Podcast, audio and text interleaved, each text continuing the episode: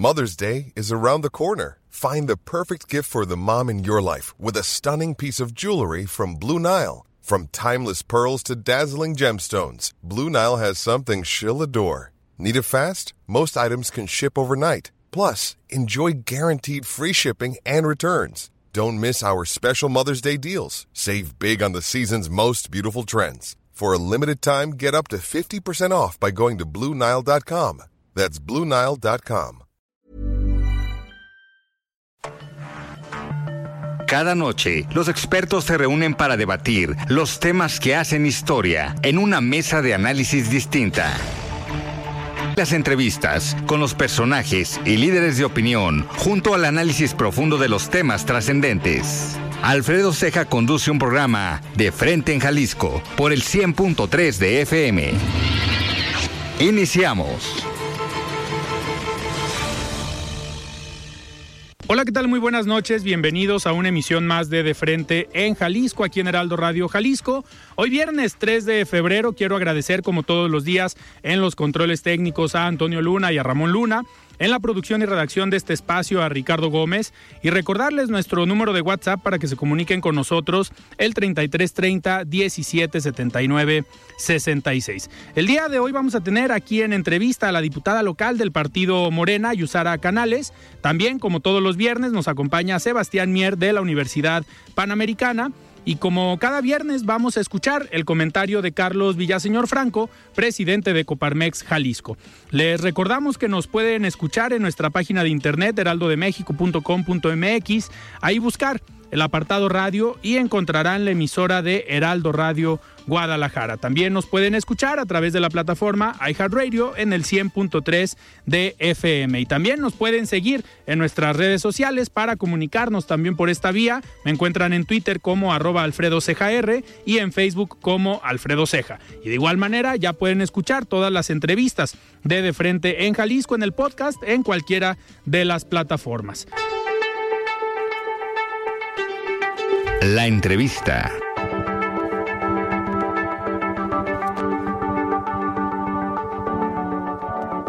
Muy bien, pues arrancamos esta mesa de los viernes. Me da muchísimo gusto recibir, como todos los viernes, a Sebastián Mier. Sebastián, ¿cómo estás? Buenas noches. Muy bien, buenas noches. Pues aquí feliz, como todos los viernes, dispuesto. Perfecto, muy bien. Y con muchísimo gusto recibimos aquí en cabina a la diputada local de Morena, Yusara Canales. Diputada, ¿cómo estás? Buenas noches. ¿Qué tal? Muy buenas noches. Muy contenta de estar aquí con ustedes. Mi primera vez acá. Así es. Y pues estamos con toda la actitud aquí en este viernes bonito, ¿no? Así es, diputada.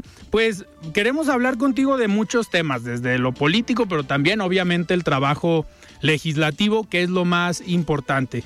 Y hemos eh, visto que en este año legislativo, año pasadito, año y unos meses que lleva la legislatura, pues has mantenido una agenda eh, muy interesante, una agenda que va muy pegada al tema de los derechos humanos, los derechos de la niñez, los derechos o, cuidar o combatir el tema de la violencia contra las mujeres y contra los niños y las niñas, que sin duda pareciera que es un problema que mucha gente no quiere ver, pero se tiene que trabajar desde el poder legislativo. Me gustaría empezar eh, preguntándote, uno, ¿cómo arrancas este año eh, en materia legislativa cómo te ha tratado el Congreso? ¿Cómo ha sido esta, eh, esta parte de ser oposición, pero también una característica de esta legislatura es que la mayoría son mujeres, mujeres jóvenes, y es tu condición. Entonces, ¿cómo ha sido esta parte de cabildeo, negociación y el trato en el Congreso?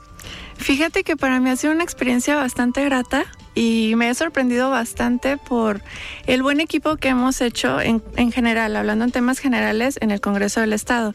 Como bien mencionas, pues somos la mayoría mujeres, somos 24 mujeres en esta 63 legislatura. Y pues la verdad es que somos mujeres jóvenes, eh, mujeres que venimos eh, con una campaña política a tierra, la mayoría de nosotras, conocemos la problemática que, que vivimos el día de, de hoy y día a día que han venido venido transcurriendo todos los problemas, como bien mencionas, tanto de violencia de la mujer contra los niños. Entonces ha sido mucho más fácil trabajar de lo que yo esperaba, la verdad. Sin embargo, pues siendo oposición también hay temas que son un poquito conflictuantes y que de pronto sí nos ha eh, llevado ahí un poquito de rispidez en el Congreso, pero eh, nada que no se pueda resolver dialogando y sobre todo viendo el bienestar de, de nuestra sociedad jalisciense, que al final es lo que nos importa y por lo que estamos acá en el Congreso, ¿no? Entonces, ahí vamos poco a poco, iniciamos este 2023 con mucho trabajo, traigo muchos temas eh, eh, acerca de salud, como bien sabes, yo soy médico de profesión, entonces me interesa muchísimo este tema de la salud que en Jalisco de pronto sí se ha visto un poco... Eh, amedrentada en muchos sentidos. La verdad es que de pronto eh, leemos cosas acerca de una realidad que no es, que cuando recorremos los centros de salud, que cuando recorremos nuestros municipios, pues te encuentras con una realidad muy diferente. Y las necesidades. Así es. y yo como médico conozco bien porque he ejercido mi profesión desde el primer día que terminé mi carrera, gracias a Dios. Entonces eh, me ha sido mucho más fácil transmitir y llevar al Congreso del Estado todas estas necesidades que son reales y que no no, se ven nada más detrás de un escritorio, sino que se ven eh, frente a una sociedad que te lo pide a gritos. Claro. Diputada, eh, vienes de un distrito eh, muy, muy interesante. Esta pluralidad política que tiene el distrito de la zona de la costa y de la zona de Vallarta. que al final representas también ese municipio que es uno de los importantes que tiene Morena en el estado. Pero dentro de esta diversidad política también hay una serie de problemáticas que se ha convertido en una zona complicada. Eh, a ti como, como diputada, pues obviamente te toca ir al distrito, te toca ir a los diferentes municipios. ¿Cómo te ha ido en estos recorridos, eh, pues sabiendo que algunas zonas están complicadas en el estado? Sí, como bien mencionas, me, toca Sierra y Costa. Mi distrito está conformado por nueve municipios, municipios perdón, siendo Puerto Vallarta la cabecera eh, municipal. Sí, eh, Tomatlán, por ejemplo, es uno de los municipios que ha estado bastante peligroso. Eh, Cabo Corrientes, de pronto también hay, algunas situaciones. La Sierra por Mascota y Talpa, sobre todo en las zonas alejadas. Sin embargo, hasta ahorita, gracias a Dios, no he tenido ningún tipo de problema.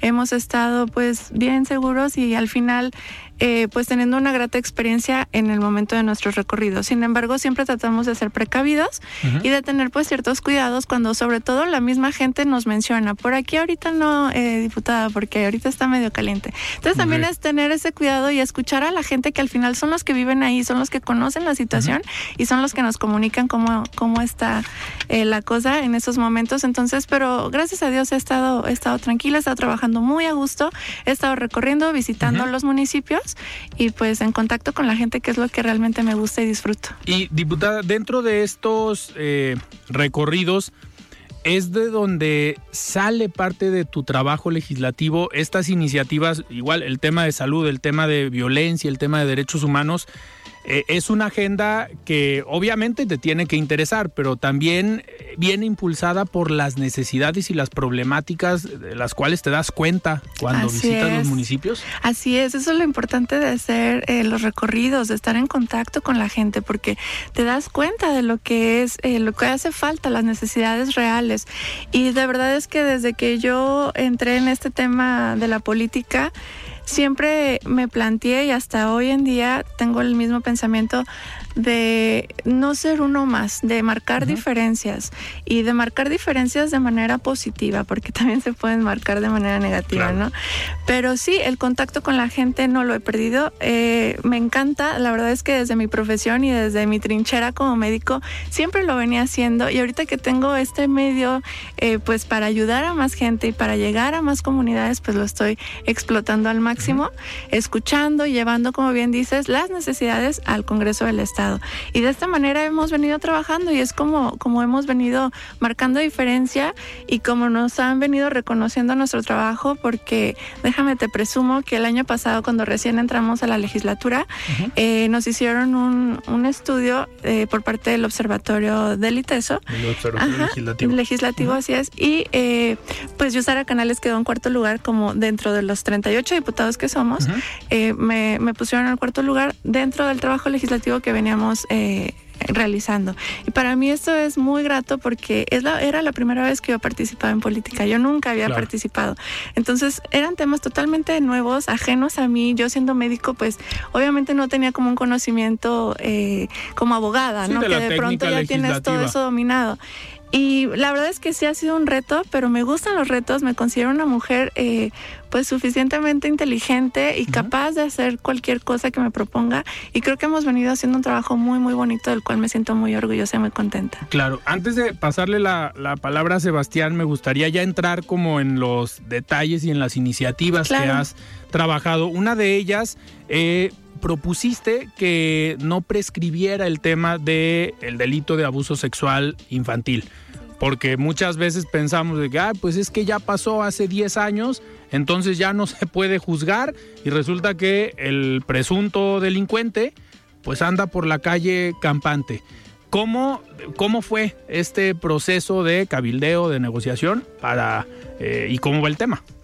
Pues fíjate que este es un tema muy importante. Como bien dices, hay muchísimos niños y niñas que sufren de abuso sexual durante su infancia, durante su niñez, y eh, pues muchas veces no son conscientes o no tienen el valor de denunciar o alzar la voz, ¿no? Esto es un tema muy delicado porque claro que una vez que llegan a cumplir su mayoría de edad, pues ya no tienen, eh, ya no pueden hacer la, denuncia del, delito sexual como tal. Entonces prescribe.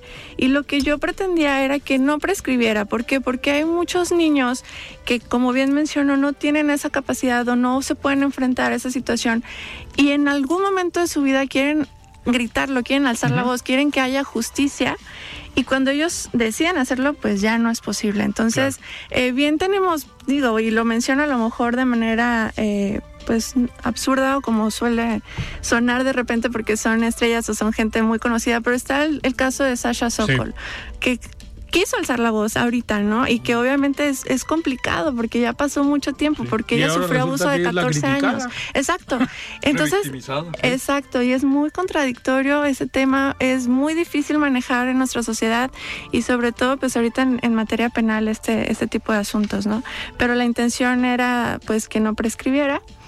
Y pues así fue como, como salió esta, esta iniciativa, por estas necesidades que, que me ha gritado la gente, ¿no? Claro. Sebastián, adelante. Diputada, buenas noches. Sí. Este, buenas noches. Yo creo que ahorita en las intervenciones que dio, dio unos puntos muy claros, ¿no? Lo, que hace falta, iba a los recorridos, ha hablado de que ya sabía lo que hacía falta, las necesidades reales. Pues en tiempos críticos, que vivimos tiempos críticos en materia de violencia contra la mujer, esta legislatura en general y usted en lo particular, eh, qué planea hacer para dejar huella con una política pública efectiva, porque pues vivimos tiempos difíciles, especialmente en ese tema. Pues mira, como bien dices, eh, la violencia contra la mujer va a la alza.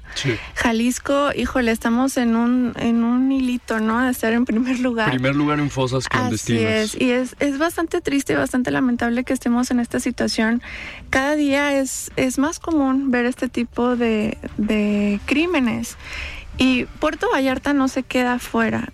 Cada día están pasando, es más común los feminicidios, Poncitlán, acabamos de ver lo que sucedió lamentablemente y es, es un tema que de verdad sí se tiene que tocar con pincitas y de manera muy profunda para llegar a tener soluciones reales que de verdad nos, nos benefician y que nos hagan sentir seguras también a nosotras las mujeres. Pero ¿por qué con pincitas? ¿No se debería tocar con, con más fuerza? Sí, pero me refiero con pincitas para llegar de manera profunda a una solución real. Como médico, ¿no? Exacto, Tal o Sea, ya muy, ah, muy médico, ¿no? Ah, mi concepto.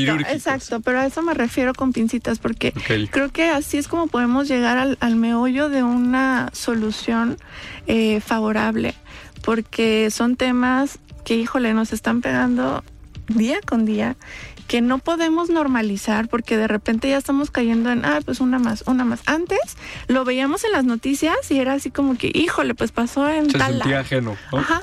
Ahorita es como lo que, lo que se vive todos, los días.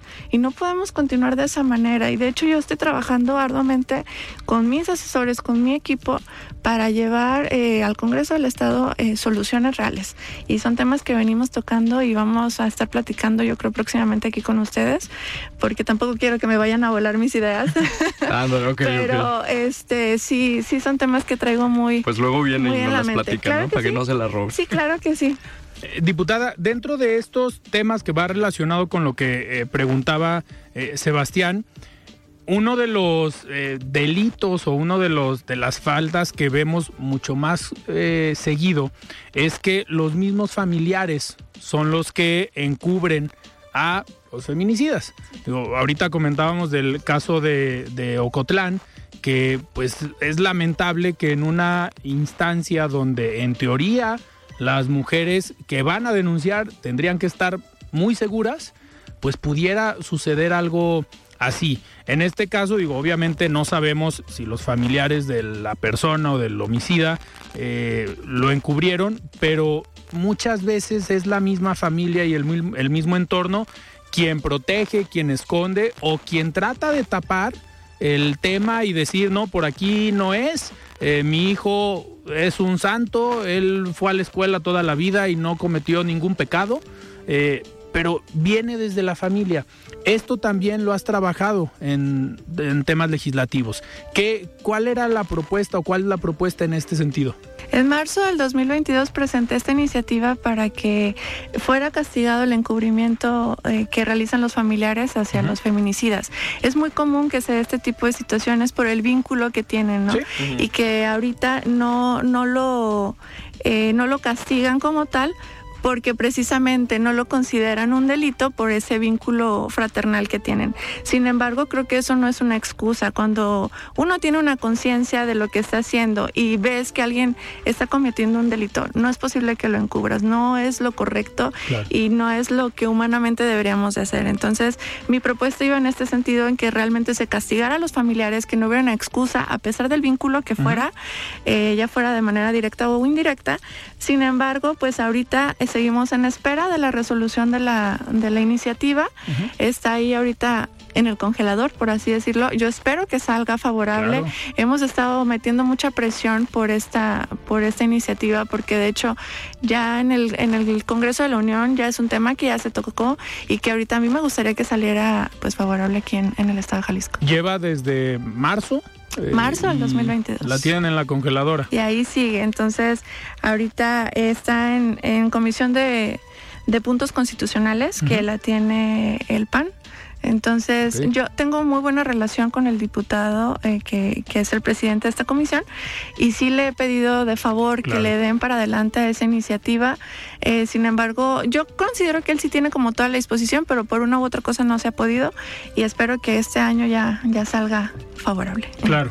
Diputada, y en, en este a ver, en este mismo sentido, me llama mucho la atención el trabajo legislativo que has realizado, porque traes o manejas una agenda muy específica, muy clara y me llama la atención, a ver, hay otros diputados que salió tal problema y casualmente pasado mañana presentaron una iniciativa relacionada con ese tema.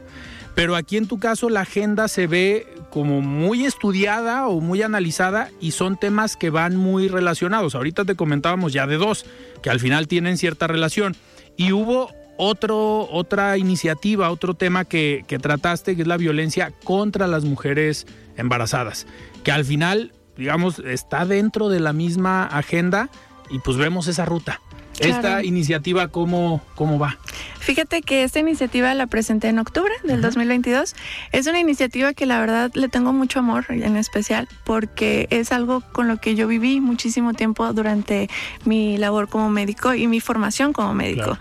Eh, en los hospitales donde yo hacía mis prácticas era lo que veía todos los días, cómo le gritaban a las pacientes, cómo las maltrataban física y psicológicamente y cómo ellas con todo el estrés del trabajo de parto y con toda pues el estrés que viven durante el embarazo, las, las condiciones, el cambio de las hormonas y todo el rollo que, que, presentan, pues es de, de, por sí muy difícil. Y llegar a un hospital y encontrarte con alguien que te grita, que te atiende de mala manera, que te maltrata, que te está eh, diciendo frases que de pronto suelen ser pues un poquito eh, ofensivas. No, y no un poquito, muy ofensivas y que de pronto a mí me, me, reservo un poquito para mencionarlas, pero que es lo que viven todos los días. Entonces, esto yo lo, lo planteé de manera directa. Yo sí hablé con mis asesores y les dije, bueno, quiero que hagamos algo respecto a este tema porque eh, es algo que yo presencié, es algo que yo viví, es algo que me gustaría que se terminara ya. Y pues bien, eh, ahí va la iniciativa. Este ahorita también está en, en stand-by. Esta consta en que también los el gremio médico, el personal de, de medicina, pues también tenga un castigo respecto a este tema, porque no puede estar, no podemos normalizar, como te mencionaba hace unos momentos, este tipo de violencia. Lo más común que escuchas en sala de partos es abre las piernas como cuando lo estabas haciendo, puja, este, no les pones medicamento para el dolor, o sea, son situaciones bien fuertes y que la paciente tiene que lidiar con eso y que no son justas y no son humanas tampoco. Entonces, ¿dónde queda su amor por la medicina? ¿Dónde queda su amor por, la, por los pacientes? ¿no? Y así fue como nació esta, esta iniciativa. Lo que yo pretendo es que se castigue al personal médico que ejerza este tipo de, violencia. El castigo puede ir eh, desde los seis meses hasta los dos años de prisión y también tienen que, pagar una cuota pues de remuneración, por así decirlo, para a la paciente, para cubrir eh, pues los daños causados y eh, se quita la cédula profesional del médico que ejerza este tipo. Que, al final yo creo que eso es lo que más le va a doler al médico, ¿no? que le quiten la que se suspenda su, la su licencia, así es. Y vámonos. Así es. Bueno, diputada, le paso la palabra a Sebastián. pues la verdad que ahorita, escuchando tus respuestas, eh, veo que el trabajo que, que, estás haciendo va como en una línea siempre de, ayuda humanitaria, ¿no? Siempre pensando en, en, la gente, siempre pensando en el bienestar. ¿Cómo, cómo es ser médico ¿Hay otros compañeros médicos que son legisladores o eres la única? ¿Crees que eso te ayudó como para enfocar tus políticas públicas a un sector en específico, específicamente la salud? Eh, fíjate que no soy la única médico, somos tres en el Congreso. Eh, estamos los tres en la Comisión de Salud. La doctora Angelita Degollado, ella es la presidenta de la Comisión de Salud, yo estoy como secretaria y eh, mi compañero Juan está también como eh, ahí en, la comisión. Nosotros somos los tres médicos que estamos ahí. La verdad es que me ha ayudado bastante el conocer y el tener ese acercamiento con la gente, el palpar las necesidades reales desde mi profesión. Me ha ayudado bastante porque no pierdo esa parte humana que de pronto los políticos pierden al llegar a algún puesto, ¿no? Y aquí la gran diferencia, y, y de verdad lo digo de manera muy humilde, es que yo no vivía de Yo me dedicaba totalmente a mi profesión. Entonces, muchas veces hay muchos políticos que llegan a esto y se enfrascan y ya no quieren hacer nada. Yo sigo ejerciendo mi profesión, me doy mis tiempos para seguir, para, para todavía continuar en lo que me apasiona realmente, que es la medicina, y que esto me sigue abriendo y me da apertura para traer problemáticas reales y aterrizarlas aquí en el Congreso del Estado. Entonces, estoy muy contenta, estoy muy feliz y quiero seguir trabajando también en mi profesión como lo he venido haciendo. Diputada, y en este trabajo que ya estás eh, en la parte legislativa, pues entra lo político, entran las negociaciones, entran los acuerdos políticos. Ahorita Morena, pues es el partido que dirige el país, es el partido que eh, pareciera hoy tiene perfilados ya muchos personajes que ya levantaron la mano para la presidencia de la República, aquí en Jalisco también para la gubernatura eh, del estado, uno de ellos tu coordinador, el diputado Chema Martínez, aquí en el espacio en De Frente en Jalisco, ya levantó la mano y ya dijo abiertamente quiero ser eh, gobernador del estado. Sí, ya se destapó, ya van varios que se destapan aquí en, en De Frente en Jalisco. Que sigan en, e, en este sentido, ¿qué viene para Yusara Canales. ¿Te gustaría seguir en la parte legislativa, que es obviamente lo que has eh, trabajado ahorita? Pero también con esta, a ver, con esta cercanía que, proyectas con la gente y con estos recorridos que haces en los municipios, pues ahí también llega la parte ejecutiva. el municipio es el que está más en contacto directo con el, ciudadano. ¿Qué te gustaría más? ¿Qué viene para ti en los próximos meses? Mira, yo no estoy cerrada a nada. Sinceramente es que lo que se me dé la oportunidad de hacer en un futuro y de verdad me llene, lo voy a hacer, porque nunca me he dejado llevar por algún tipo de conveniencia. Me dejo llevar por lo que realmente me apasiona y por lo que realmente eh, siento que voy a dejar una huella positiva. De ser lo contrario, prefiero no, no meterme. Entonces, ahorita estoy muy enfocada en mi trabajo legislativo actual. Yo sí soy de vivir el hoy, el presente y ver en un futuro lo que se vaya dando y vamos sentándonos a platicar. Pero ahorita realmente no podría decirte específicamente en qué me, me gustaría estar porque estoy en esto y quiero hacer un trabajo muy bueno y sí dejar huella, como te mencionaba anteriormente, de manera positiva en esta legislatura. Y ¿Cómo ves? Tenemos un minuto antes de irnos a un corte, pero igual regresando, eh, me gustaría que nos dijeras, eh, pues, ¿cómo ves el panorama para Morena? En Jalisco y a nivel nacional. Obviamente nosotros podemos dar un punto de vista desde los medios de comunicación, pero ustedes que están en la calle recorriendo los municipios y que al final tienen más información de cómo se mueven los partidos políticos, me gustaría saber tu opinión de cómo ves a Morena rumbo al 24. It's that time of the year. Your vacation is coming up. You can already hear the beach waves, feel the warm breeze. Relax, and think about work. You really, really want it all to work out while you're away. Monday.com gives you and the team that peace of mind. When all work is on one platform and everyone's in sync, things just flow wherever you are. Tap the banner to go to Monday.com. Millions of people have lost weight with personalized plans from Noom, like Evan, who can't stand salads and still lost 50 pounds. Salads, generally, for most people, are the easy button, right? For me, that wasn't an option. I never really was a salad guy. That's just not who I am. But Noom worked for me. Get your personalized plan today at Noom.com. Real Noom user compensated to provide their story. In four weeks, the typical Noom user can expect to lose one to two pounds per week. Individual results may vary. Tanto en lo federal como en lo local. Estamos platicando con la diputada local del partido Morena, Yusara Canales. Vamos a un corte y regresamos. Siga con Alfredo Ceja y su análisis de frente en Jalisco por el Heraldo Radio 100.3. Mesa de análisis de frente en Jalisco con Alfredo Ceja. Continuamos. Muy bien, estamos de regreso aquí en De Frente en Jalisco, platicando con la diputada local del partido Morena, Yusara Canales. Diputada, antes de irnos a un corte, eh, pues comentábamos de cómo ves a Morena. Primero me gustaría en el ámbito federal, que es donde lo vemos obviamente más consolidado. Está el presidente de la República, tienen 22 gubernaturas, eh, con alianza o sin alianza, pero al final tienen 22 gobernadores. ¿Cómo ves a Morena a nivel nacional y qué esperas de Morena hacia el 2024? Fíjate, Alfredo, que yo veo Morena muy fuerte, cada vez más fuerte, más sólido. Eh, esperamos que en el 2024 sean más los estados que sean gobernados por, por Morena. Jalisco, sin ser la excepción, sin dejarnos de lado Jalisco. En Jalisco tenemos muy buenos perfiles, eh, uno de ellos muy cercano a nosotros.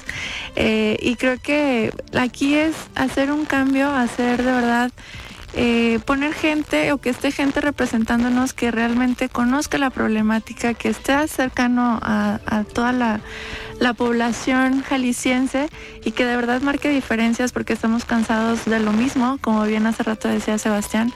Y pues es, es, hacer el cambio también acá y creo que tenemos mucha oportunidad de lograrlo. Cuando te refieres a un compañero cercano, te refieres, me imagino, al coordinador de diputados locales.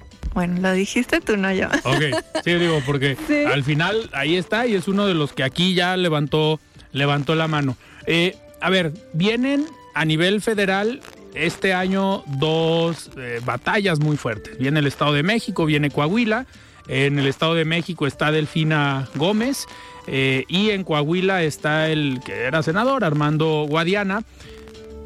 vienen buenos tiempos para Morena en estos dos estados, porque al final no es nada más ganar dos estados, es el golpe político eh, fuerte para el PRI, porque estamos hablando de los dos bastiones históricos del priismo, uno el grupo Atlacomulco y, el, y Coahuila por los hermanos Moreira. ¿Ves posibilidades de que Morena se lleve los dos estados? Sí, se ven muchas posibilidades y siempre hay que pensar en positivo y creo que como bien dice sería un golpe muy, muy fuerte para el PRI y pues al final eh, se trata siempre de la, de la intención es mejorar y creo que tenemos muchas posibilidades de lograrlo. Entonces yo veo buen panorama para Morena. En, los dos estados. En los dos. Que al final sería un, eh, digamos, un mensaje muy fuerte rumbo a la presidencia de la República. Claro, imagínate. qué impacto sería, ¿no? Claro, para el prismo, digo, sería una derrota moral bastante, bastante, bastante fuerte. Diputada, ¿y aquí en Jalisco? ¿Cómo ves a Morena? Yo lo he comentado con diferentes actores del partido que han estado aquí que por primera vez se ve un partido eh, unificado, por primera vez tienen una dirigencia en la que los diferentes grupos, que en todos los partidos hay, se pusieron de acuerdo. La diferencia de otros partidos era que siempre se ponían de acuerdo y había una línea y todos iban por ahí. En Morena no se había dado eso hasta hace algunos años y esta, en esta ocasión, pues por primera vez tienen una dirigencia donde todos estos grupos dijeron, vamos por aquí y vamos a trabajar en conjunto. Eso lo ves obviamente como algo positivo, pero ¿cómo ves a Morena aquí en Jalisco? Que al final ahorita les toca hacer oposición. Sí, fíjate que veo a Morena cada vez más, más fuerte. Eh, obviamente tenemos muchísimo impacto por el buen trabajo que está haciendo nuestro gran líder, el presidente Andrés Manuel López Obrador, y eso de verdad que sí nos arrastra hacia un buen camino aquí en Jalisco. La gente está muy contenta con todos los programas sociales, con todos los cambios de manera benéfica que se han venido dando, y eso pues obviamente eh, nos impulsa hacia que podemos tener más esperanza de que Morena llegue a Jalisco. Eh, los perfiles que se están manejando ahorita creo que hay muy buena posibilidad buscamos un cambio humanista en Jalisco, buscamos ese, ese perfil que de con lo que te mencionaba hace rato, de no caer en lo mismo, en los mismos perfiles, que realmente se note la diferencia, que se vea ese, ese apego a la realidad y a solucionar los problemas reales, no fantasear y, andar nada más divagando. Entonces, eh, creo yo que sí eh, está complicado, va a ser una pelea dura, sin embargo, creo que sí tenemos mucha posibilidad de, de llegar eh, triunfante en, Jalisco aquí con Morena. Que al final pareciera, por lo que podemos ver a los que nos gusta un poquito y analizamos, eh, puede ser una elección a tercios. Eh, lo que la que se venga en el 24, que ya se dio en el 2021 con las diputaciones federales, porque el escenario que vamos a tener todo indica que sería una alianza PRI-PAN-PRD, por otro lado la alianza Morena Verde PT, que ahí el verde como que todavía anda medio pensando qué hace pero por otro lado Movimiento Ciudadano solo, contemplando que Movimiento Ciudadano trae un desgaste por el gobierno del estado, por los diferentes gobiernos municipales, eh, pero también pues, trae una división interna, que era algo que antes se veía en Morena y en MC no, pero ahora parece que se invirtieron los, los papeles. En esa elección del 2021 de las diputaciones federales, que fue un escenario parecido, pues Morena se lleva siete distritos de los 20, MC se lleva siete y la Alianza se lleva seis. Si ese fuera el escenario para el 2024 estaríamos pues prácticamente en igualdad de circunstancias y a lo mejor lo que juega ahí a favor son los perfiles, no tanto la estructura. Ahí, a ver, ahorita comentabas de que hay buenos perfiles en Morena, ya sea hombre o sea mujer ya se ha empezado a analizar desde Morena el tema de la paridad, el tema de, a ver, si vamos a nueve gubernaturas en el 2024, en cuáles vamos a poner eh, mujer como candidata y en cuáles hombre, porque pues, todo indica que serían cinco candidatas mujeres y cuatro, y cuatro hombres. ¿Ves posibilidades que aquí en Jalisco la candidata sea mujer? Ahorita todavía no se ha tocado ese tema, eh, sin embargo no es algo que se pueda descartar.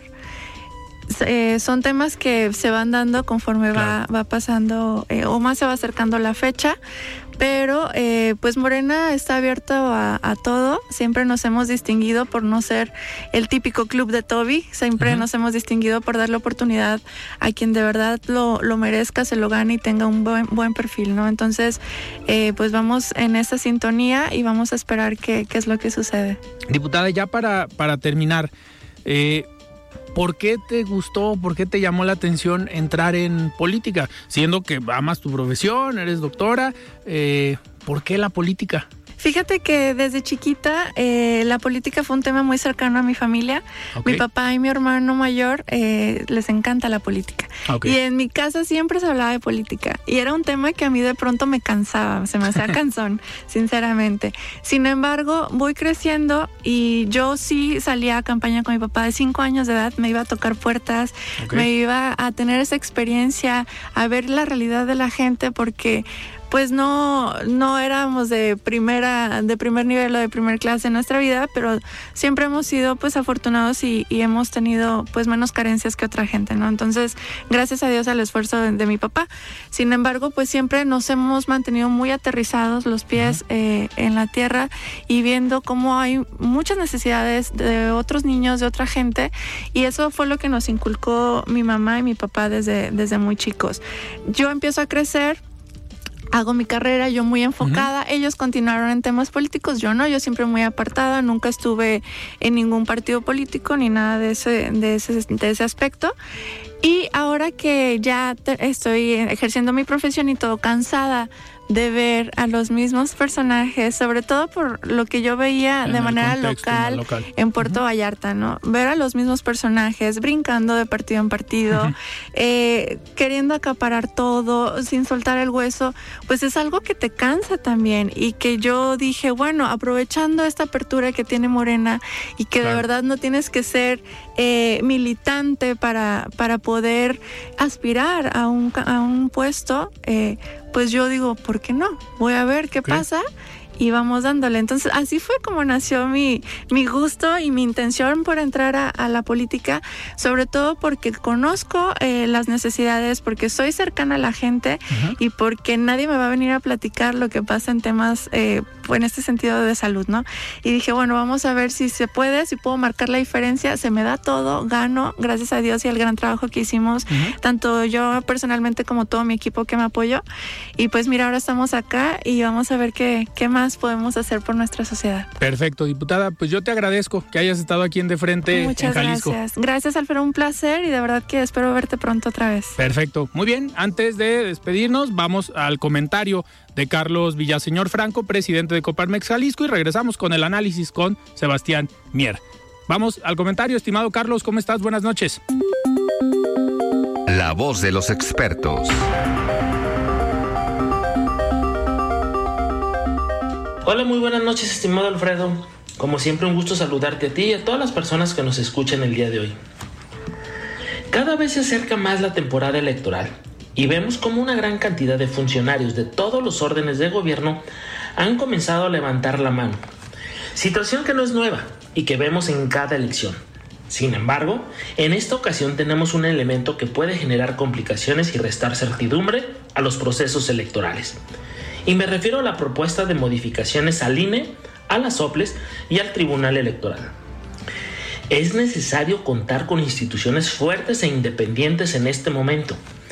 Si bien es cierto que pueden existir áreas de mejora, como en cualquier institución, nos parece excesivo generar una nueva legislación. Además, este tipo de acciones son contrarias al impulso de la participación ciudadana. Recordemos que este instituto nació hace más de 30 años gracias a las aportaciones que tanto empresarios como sociedad civil hicimos y que ha dado lugar a tres alternancias políticas.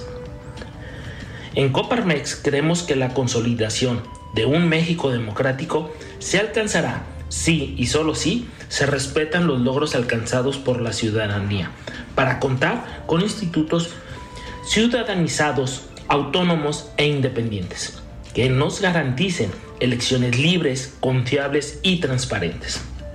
Reiteramos el llamado a nuestros representantes y a los ministros de la Suprema Corte de Justicia de la Nación para que desde sus atribuciones contribuyan a defender nuestra Constitución y nuestras libertades.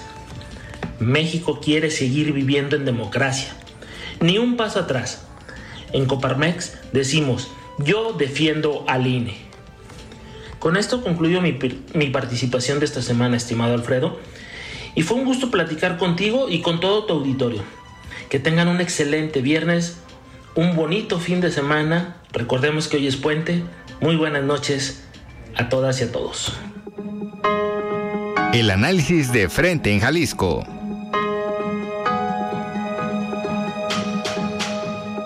Muy bien, muchísimas gracias Carlos por este comentario y continuamos aquí en esta mesa de análisis de los viernes. Sebastián, a ver, hay muchos temas de los cuales eh, platicar esta semana.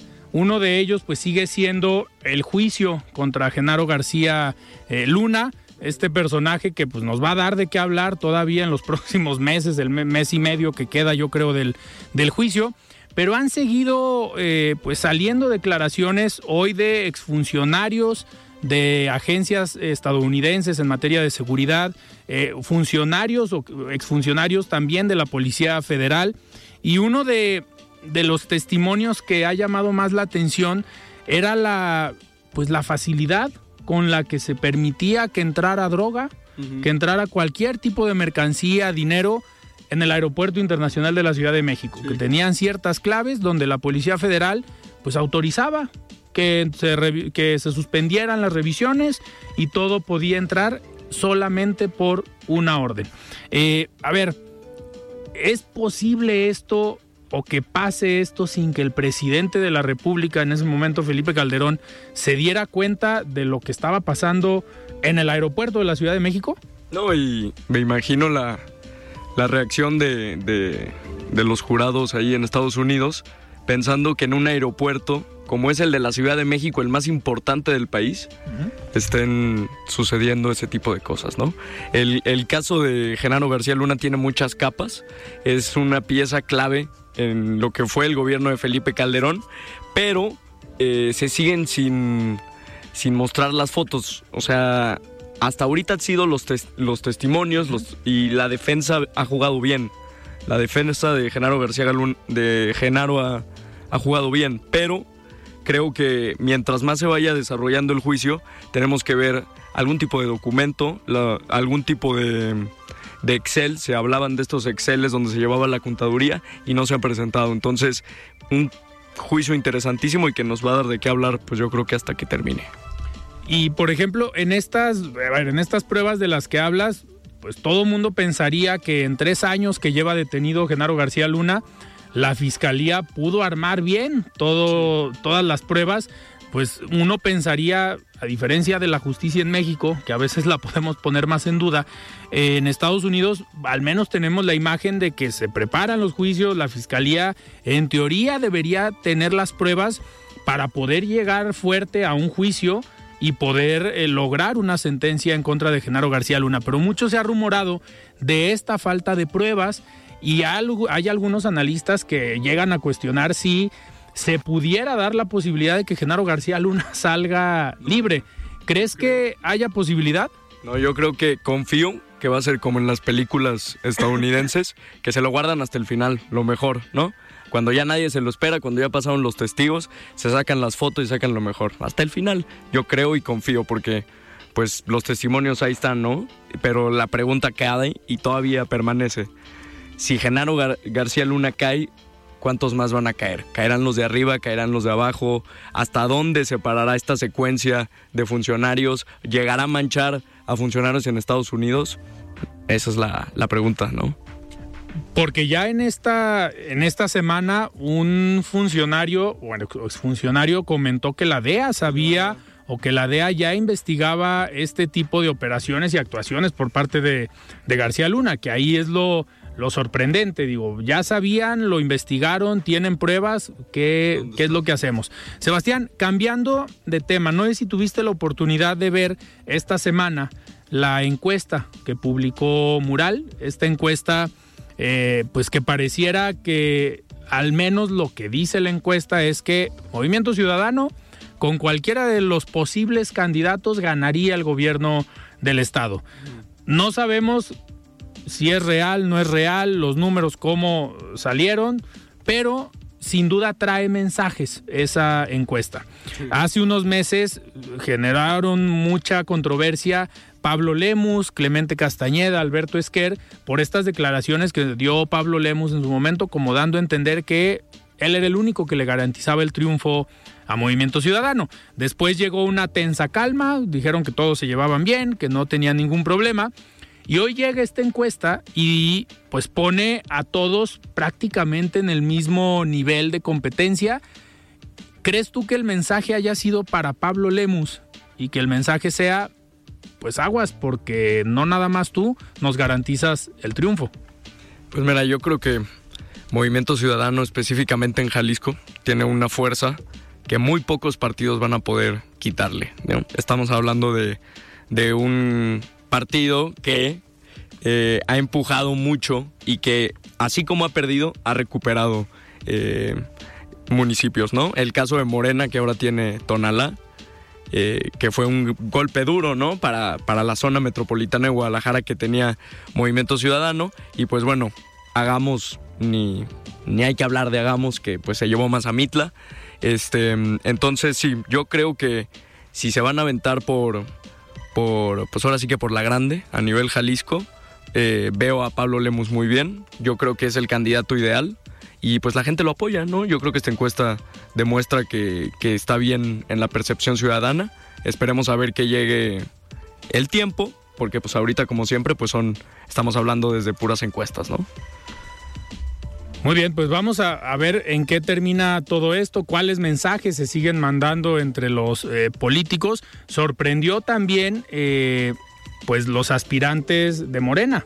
Al menos en la encuesta eh, mencionan al rector de la Universidad de Guadalajara como un posible aspirante. Pues ya se vio en su momento al rector reunido con Mario Delgado, una foto que circuló que llamó mucho la atención, donde eh, pues se llegó a cuestionar si la Universidad de Guadalajara o Hagamos podían tener un acercamiento, una posible alianza eh, con Morena que ahí pues sabemos de eh, no la rivalidad, pero sí la opinión que tiene el presidente de la República en el caso contra Raúl Padilla. Digo, ha sido en la mañanera cuestionado, ha sido motivo de varios comentarios por parte del presidente de la República, que al final eso pondría a lo mejor en duda una posible alianza, pero hay algunos sectores que siguen viendo a eh, Ricardo Villanueva como un posible aspirante a la gubernatura o alguna candidatura eh, por Morena. Vamos a seguir, obviamente, van a seguir saliendo encuestas de todos los partidos. Seguramente Morena trae sus números, en Morena también. Ya está, pues, Carlos Lomelí haciendo otra vez la lucha. Está el diputado Chema Martínez. Eh, va a haber seguramente personajes eh, como la diputada federal Claudia Delgadillo, que aquí en De Frente en Jalisco también la semana pasada, pues levantó la mano y a pesar de que ahorita, eh, eh, sí, a pesar de que ella ahorita está en el Partido Verde, pues ella gana su Diputación Federal por Morena pero ella abiertamente comenta que ella representa la alianza de Juntos Hacemos Historia de los tres partidos. Entonces ya dijo que también quiere ser candidata al gobierno de Jalisco y pues al final sería representando a Morena, al Partido Verde y al Partido del Trabajo.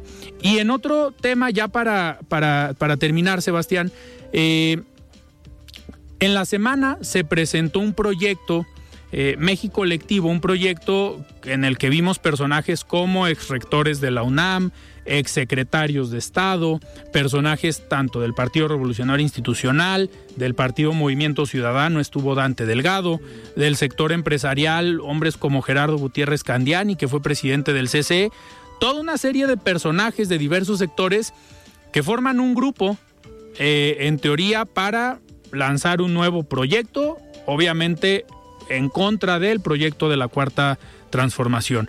Pero lo que más llamó la atención fue que habían dicho que iba a aparecer y que formaba parte el ingeniero Cuauhtémoc Cárdenas.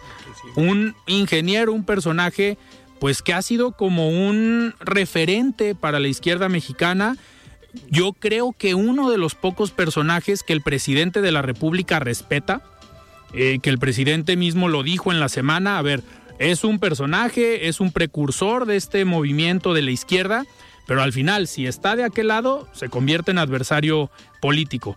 Al final, el ingeniero Cuauhtémoc Cárdenas, uno o dos días antes, comenta que no va a formar parte, que no va a asistir, lanza un comunicado y pues le quita una parte o un peso importante a este grupo porque llamaba mucho la atención tener a un personaje como Cuauhtémoc Cárdenas reunido con todos estos personajes.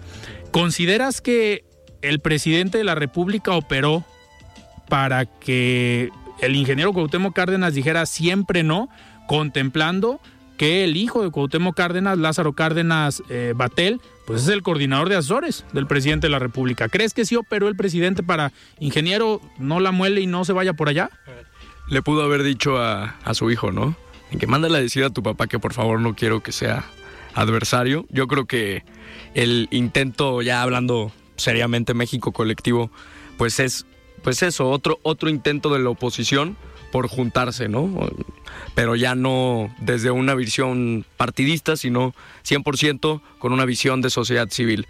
Pues yo creo que eso es el camino, ¿no? Pero pues Cuauhtémoc Cárdenas, como, pues como lo decías, representa la historia, un gran, el gran líder de, de la izquierda, entonces, eh, en el momento que se sale, se pierde también esa pluralidad ideológica que era lo que, lo que se presumía de este nuevo colectivo. Yo creo que para un 2024 eh, en donde se esté teniendo esta visión de sociedad civil, se tienen que poner mucho más eh, importancia a ese tema, a que si se va a hacer un colectivo, se tienen que escuchar todas las voces, tanto de izquierda como de derecha, como de centro, y realmente llegar a un diálogo. A final de cuentas, pues esa es la intención de la democracia, y si se sigue por ese camino, se va a hacer bien. Si se usa para fines políticos exclusivamente, pues va a ser otro intento de partido, que pues bueno, de esos ya tenemos muchísimos, ya no queremos más.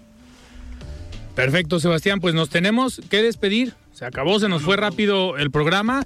Nos despedimos y nosotros nos escuchamos el próximo lunes. Aunque es día feriado, aquí estaremos. Que pasen un buen fin de semana largo. Nosotros nos despedimos. Sebastián, buenas noches. Buenas noches, Alfredo, y pues el público que nos escucha. Perfecto, yo soy Alfredo Ceja. Nos despedimos. Muy buenas noches. Alfredo Ceja los espera de lunes a viernes para que junto con los expertos y líderes de opinión analicen la noticia y a sus protagonistas.